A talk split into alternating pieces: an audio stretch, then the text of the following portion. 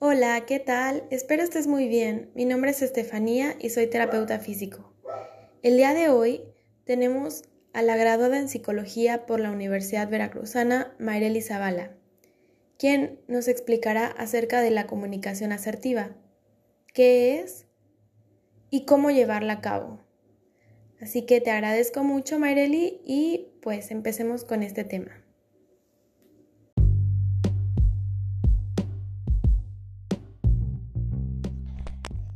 Hola, ¿qué tal? Soy la psicóloga Mayreli Zavala. Antes que nada, muchas gracias por la introducción a la terapeuta Estefanía. El día de hoy me gustaría hablarles sobre un tema muy importante, pero del que realmente poco estamos acostumbrados a tocar. Se trata de la comunicación asertiva, que muchos autores han descrito como una actitud, una habilidad e incluso como una herramienta. Sin embargo, en el podcast de hoy la veremos como un hábito, es decir, como una conducta cotidiana que llevamos a cabo durante nuestras actividades diarias. Puede ser en casa, en el trabajo, con nuestros amigos o inclusive en otros contextos que no son tan cotidianos. La asertividad trata de la capacidad de un individuo para transmitir a otra persona sus opiniones, sus creencias o sus sentimientos, que sea de una manera eficaz y sin sentirse incómodo. Es una herramienta para poder explicar las críticas, tus opiniones, tus puntos de vista y que se adecúen a las características de una comunicación funcional y efectiva. Por tanto, este tipo de actitud permite darse a conocer y perseguir nuestros objetivos, siempre respetando los derechos de los demás y manteniendo una relación de confianza entre los otros interlocutores. Para llevar a cabo una conducta asertiva, primero se debe escuchar con atención. Todo lo que el interlocutor tenga para decir lo debemos escuchar, tanto de manera verbal como no verbal. Recordemos que el cuerpo también habla. De esta manera estamos demostrando interés y empatía por lo que la otra persona está tratando de decir, dando una actitud así de apertura para entender sus opiniones y sus argumentos. Después de haber escuchado atentamente, podemos proceder a decir lo que nosotros pensamos, expresar también nuestras opiniones y demostrar nuestros sentimientos. Es ahí nuestro turno para hablar. Además, debemos poner atención e importancia en cómo nos expresamos. No solamente se trata de hablar por hablar, sino que debemos tener mucho cuidado en cómo decimos las cosas y también tener cuidado en nuestro lenguaje corporal. ¿Qué palabras estamos utilizando? ¿En qué tonalidad?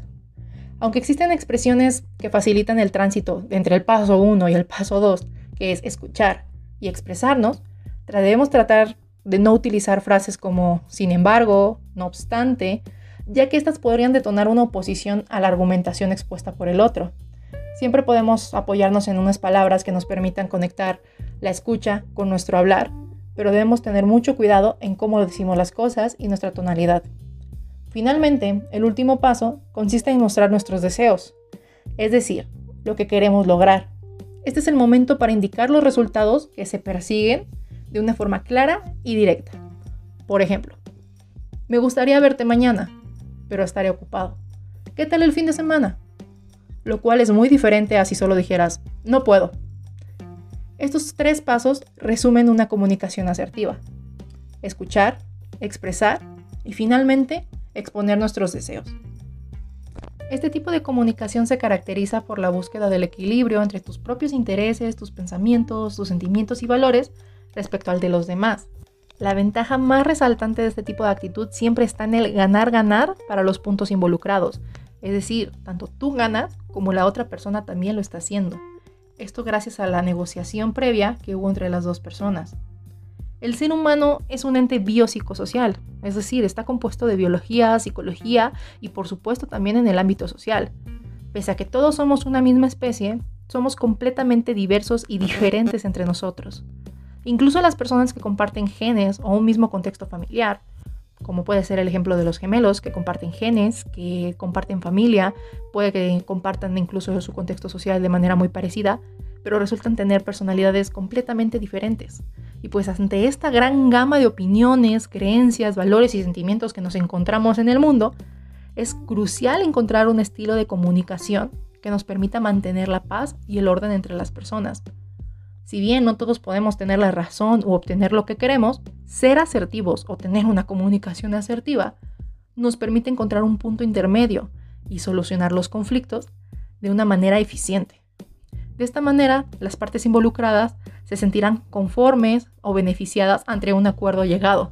¿Cómo saber si tuvimos o estamos teniendo una comunicación asertiva? Pues bueno, como ya lo había mencionado, se trata de encontrar un punto intermedio entre los interlocutores, un punto de equilibrio.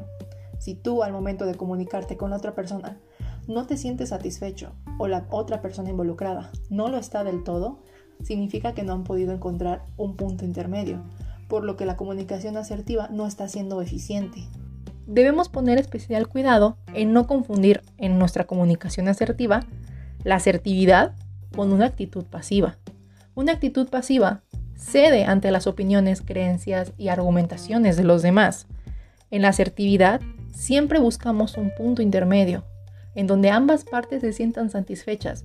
Si tú sientes que dentro de la negociación algo no te está beneficiando o no te sientes conforme, pero aún así te quedas callado, estarías cayendo dentro de una actitud pasiva.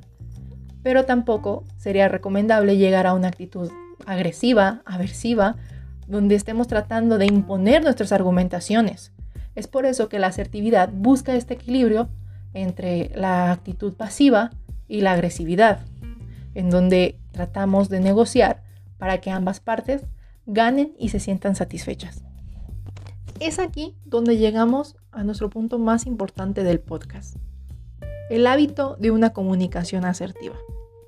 Es muy común que en algunas empresas y trabajos se hable de este tipo de comunicación, ya que esta permite solucionar conflictos de manera muy eficiente y por eso puede ser vista como una herramienta por los capacitadores y buscan desarrollarla en sus empleados. Sin embargo, como se mencionó al inicio, queremos resaltar que la comunicación asertiva también puede ser vista como un hábito.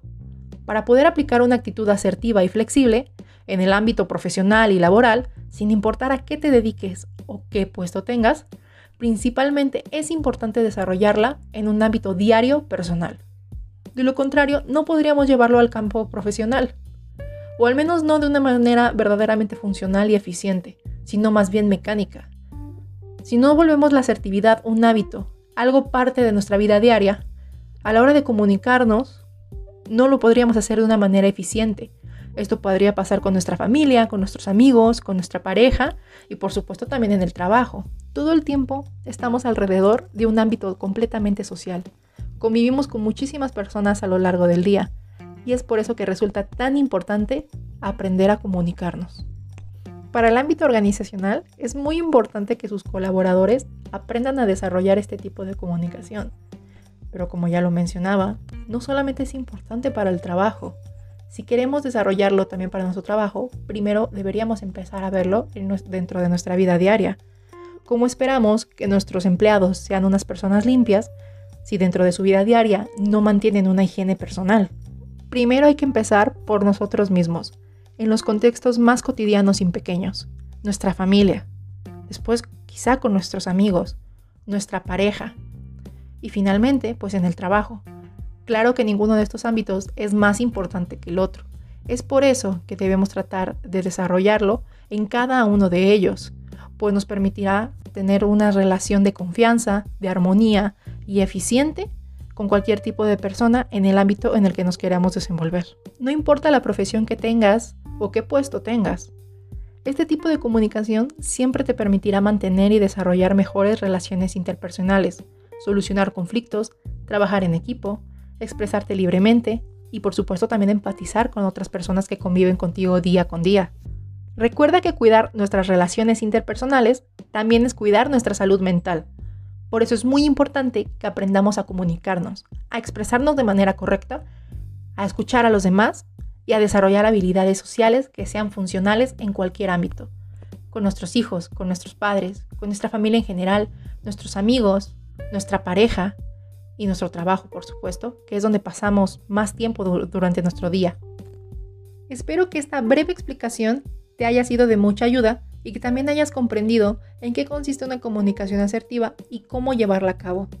Ha sido un verdadero placer para mí tener este espacio y compartir esta información contigo. Muchas gracias por la invitación y hasta la próxima.